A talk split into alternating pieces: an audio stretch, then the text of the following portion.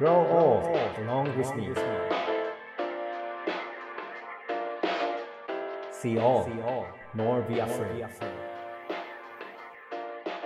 Radio Radio Radio Radio レディオネイティブへようこそ NPO 法人フィールドアシスタントの村上裕介ですネイティブ編集長の今井翔です。この番組はネイティブを知るさまざまなゲストをお呼びして暮らしをつなぎ続けるためのヒントについてお話を伺っています。さて今回も信州松本の柳沢林業の原薫さんにお話を伺っています。原さん今回もよろしくお願いします。はい、よろしくお願いいたします。原さん、えっと、これまでお話をいろいろ伺ってきたんですけれどもこれからの木の使われ方ってどういうふうになっていくと思われますか？ね、どうなっていくのがいいのか。うーん。まあ、今ある木も私はなるべく生かしたいなっ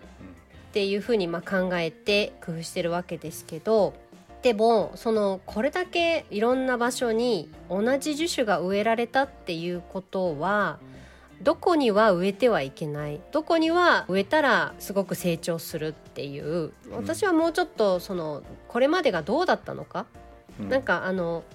使われなかったことにも意味があるだろうし今になって木が成長してきたから、まあ、またどんどん使いましょう。で林業成長産業化木の町を作りましょうっていう動きなんですけど、それはそれで大事なことなんですが、うん。その山を作るという観点からすると、まあ、もう一度その植えられたことによってどんなことが起きててどんなことをこう今後に生かさなきゃいけないのかっていうのは検証すべきだと思ってるんですね。なるほどえー今は人間の都合だけで山を作り変えてしまっていいっていうことは反省しなきゃいけないと思っているので他の生き物もいるよね災害も起きるよねじゃあどんな山作りをしていこうっていう中で、まあ、そこに合ってる木が生えてくるはずなので、まあ、そんなことがこうただただ同じように木を植えるとかじゃなくて、まあ、多様性も考えながらその土地に合ったものを育てていくっていう山作りもやっぱしていくべきじゃないかなっていうふうには思っているんですね。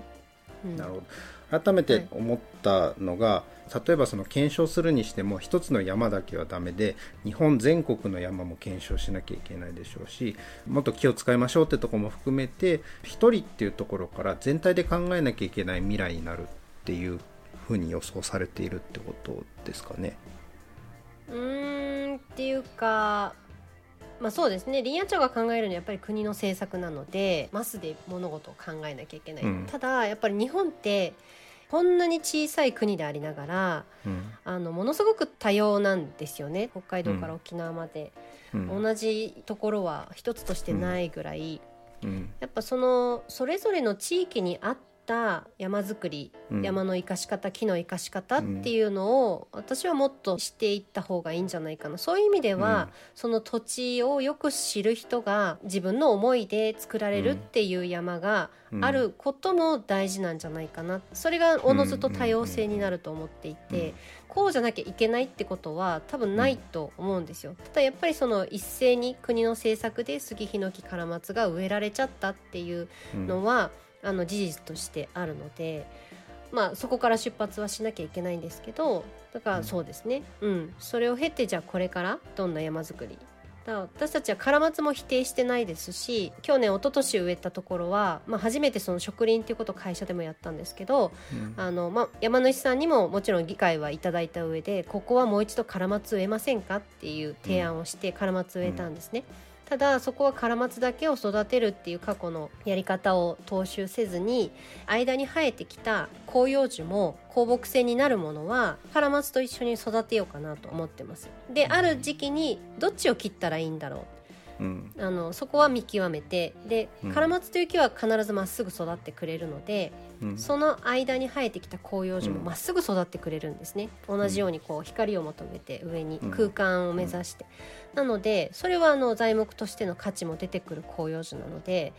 広葉樹だけを育てるというのは結構難しいんですけどカラマツと、まあ、混交させていく中でカラマツもいいものは残しつつ広葉樹もまっすぐ伸びてくれたものは残しながらそれもこう多様な山作りになっていく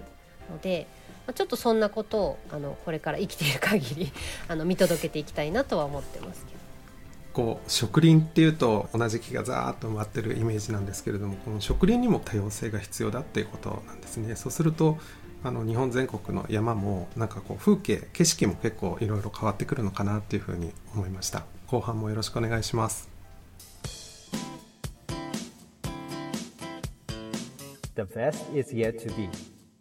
The last of life, for which the first was made.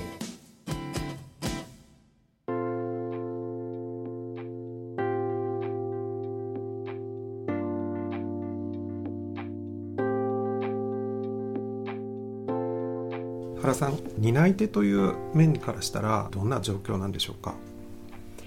えー、そうですね全体的には林業の従事者はかなり減ってきてはいるんですけれども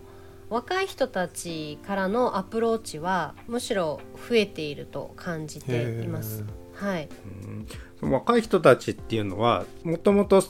近くに住んでいた人なんですかそれとも全くこれまで木と触れていなかったけども興味を持ったっていう方なんでしょうか？えーとうちの社員が今、まあ、正社員は25名ぐらいいるんですけど、うん。そのうちの地元出身の子は10人ぐらいかな？うん。で残りが I ターンでお父さんとかおじいちゃんが同じような仕事をしてたとかっていうわけではない人たちですね、地元であっても。ど。その人たちっていうのはその林業どういうところが面白いと思って関わってもらえてるんですか？私もそうなんですけど、えー、と結構やっぱりお勉強してくるので、うん環境に対して何か自分ができることがないか、あるいは山が荒れてるっていうのを地元の子だったらまあ普段から目にするそれをなんとかしたいっていうふうに考えてくる人がまあ最近は多いですね。なので山の中に入って林業の仕事はしたいんだけれども、うん私たちはそれを売らないとお金にならないわけですね、まあ、うん。補助金があるからなんとかなるっていう部分もあって。でも本当はなりわいとするならば木を売らなきゃいけないんですけど、木を売るためには材木のことを知らないといけないんですけど、そこに興味がないのをどう引き出していくかっていうのが結構あの会社の中で難しかったりはしますね。うん。はい。逆にその木材のベテランというか昔はすごくたくさんいらっしゃったんだけど今もいらっしゃるんですかねうんなかなかなかなかいないですね。まあ、でもやっぱりあの、まあ、今後の人材育成の中では材木っていうものを知ってもらうお客さんに届けるまでの過程だとか、お客さんが何に喜びを感じてくれるのかどんなことを求めているのか、やっぱりそこをこう知ってもらう機会を作らなきゃいけないかなとは思ってますね。うん。だしあの 社員が家を建てたのが、えーあまり木材とかを使ってくれるようなお家ではなかったんですけど自分たちがその良さを知らなきゃいけないよねっていうのはあると思うので、将来の夢ですけどなるべく遠くないところで社屋を建てたいなっていうふうには思ってますね。うん。なるほど。はい、あのまあ、若い人たちも興味は持ってくれてはいるものの、はいはい。実際その木を知ってる人からの学ぶ機会その何ですかねノウハウというか持ってた知恵みたいなものが途切れちゃうかもしれないっていう危機感を今原さんはお持ちということですかね。そうですねだ私は材木屋のえ職人さんからたまたま林業の世界に入って、うん。まあ、そこにはまったっていう過去があるので、うん。材木としての木もすごく好きで、うん。まあ、本来やっぱり人間は、うん、自然の一部であったからだと思うんですけど、まあ、そういうものが心地いいとは感じるんだろうなとは思うんですけどね。うん。なるほど。いや今のお話を伺いながら僕がふと思い出したのが宇宙ステーションってロシア流ってものとアメリカ流みたいなその設計哲学みたいなのの大きな2つがこうくっついてるようなお家なんですよね宇宙のお家なんですよ。うんで、まあ、宇宙ってものすごい厳しい環境なのでどんな国が作ったって結局その似たようなものになっちゃうよねっていうふうに思いきやかなりロシア流とアメリカ流って違うんですよ。でロシアは内装材に昔から結構木を使ってんですよね。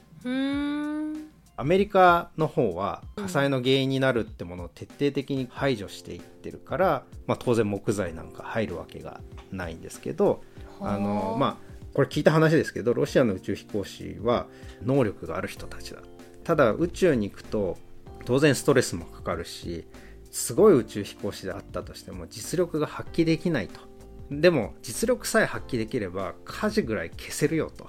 その人たちの能力で だから要は火事を起こさないためにどうこうではなくて火事を消せる実力がある人たちの能力をいかに100に近づけるかっていうところで言うとやっぱりこう快適にするとか空間も木材だよねみたいな感じの、うん。まあ、そこまであのはっきりではないんですけどどうもそういう哲学があるように僕には、へー。あるんですよね。だからまあすごく西洋的な分析っていうところからすると不思議だなっていうのはいつも思ってるんですけどまあやっぱり原さんのお話を伺って意外とやっぱ本当にそうなんじゃないかなってちょっとこう思ったりもしますけどね。村上さんがじゃあ設計されたとしてどうされますか、そうですね。あのー与えられたホテルに住むとかじゃなくて一緒にこう自分たちも作る人であり住む人であり考える人でありっていうところを依存させたくないんですよね。そういう意味ではなんかその組みやすさばらしやすさあるいは直しやすさあとはその慣れてるっていうところですよね。そういう意味では日本人がたくさん行くんであれば、まあ、少なくてもその木にもうちょっと馴染んでいるよねとかっていうなんかそういう考え方なのかなっていうふうに思いますね。まあ、今あのショップボットっていうあの 3D プリンターの木材版っていうのがあって、あの誰でも自分で設計したものを家にすることができるっていうような、うん。まあ、そういうお話も出てきたりしていて、うん。木材の世界とか自然素材っていうとやっぱりそれなりにこう熟練の人たちが必要だっていう風になってしまうところもあってそれがなくなることがいいのか悪いのかみたいな、まあ、議論が起きたりするんですけど、やっぱその老舗が残ってる理由っていうのは変えてはいけない部分と変わり続けたことの結果だっていう風にも、まあ、言われたりするように、うん。まあ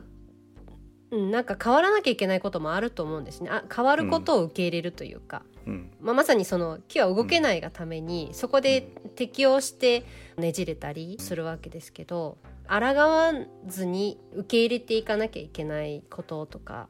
そういうのも大事なのかなって思ったりも、うんはい、するんですけどね。原さんのお話を伺っていてその木というところの話を今してるんですけどあこの構図っていろんなとこにもやっぱりあるよねっていうふうに思わせてくれるお話だなって思うしやっぱり木の寿命っていうところの長さがこうやっていろんなやっぱりつないでくれる、まあ、それがいい悪いとかの話じゃなくてやっぱり木ってすごく長く生きてるんだなっていうのをこう改めて僕はお話を伺いながら感じましたね。それではレディオネイティブ今回もこの辺で原さんどうもありがとうございました次回で最終話になりますお相手はネイティブ編集長の今井翔と村上祐介でした。The best is yet to be. はい、次回もよろしくお願いします。